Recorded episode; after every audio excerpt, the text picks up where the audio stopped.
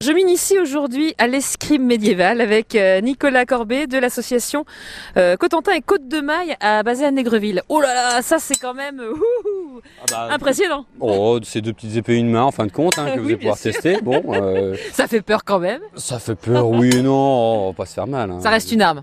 Ça reste une arme. Après, faut pas le mettre dans toutes les mains. Faut des gens quand même sérieux, posés, et Mm. qui ne veulent pas de mal euh, sous la en face, parce que c'est vrai Donc que ça, ça peut- va, vous ne risquez rien. Non, non, non, du tout, du tout. Alors, dites-moi comment euh, ça se tient, parce que est-ce que c'est c'est lourd quand même, non Alors, allez. Ah oui, c'est lourd, hein. Les waouh. salsiers font à peu près 1,3 kg, 1,350 kg. D'accord.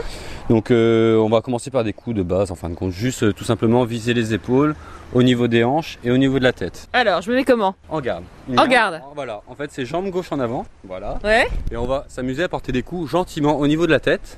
Oula. Et là, vous allez juste apporter votre épée pour faire une protection et reculer d'un pas. Et je recule d'un pas. Parce que quand j'attaque, Je j'avance d'un recule. pas. Ah oui, d'accord. Si je vous attaque au niveau. En fait, la garde sert à quand on se fait attaquer, que ce soit au niveau des épaules, on a juste à reculer la jambe et automatiquement on est en défense. Si vous m'attaquez à l'épaule là, allez-y. Tac, l'épaule, de l'autre côté, l'épaule.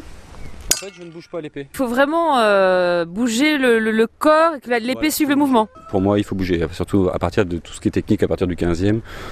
Bon, euh, on fait pas des rangs de boucliers comme la technique viking, on va dire, où ils font des murs de boucliers en- en- et chercher à la lance euh, à pointer son adversaire. Là, on va vraiment tourner autour de l'adversaire. Et se défendre. Et se défendre, tout, à fait, tout simplement, oui.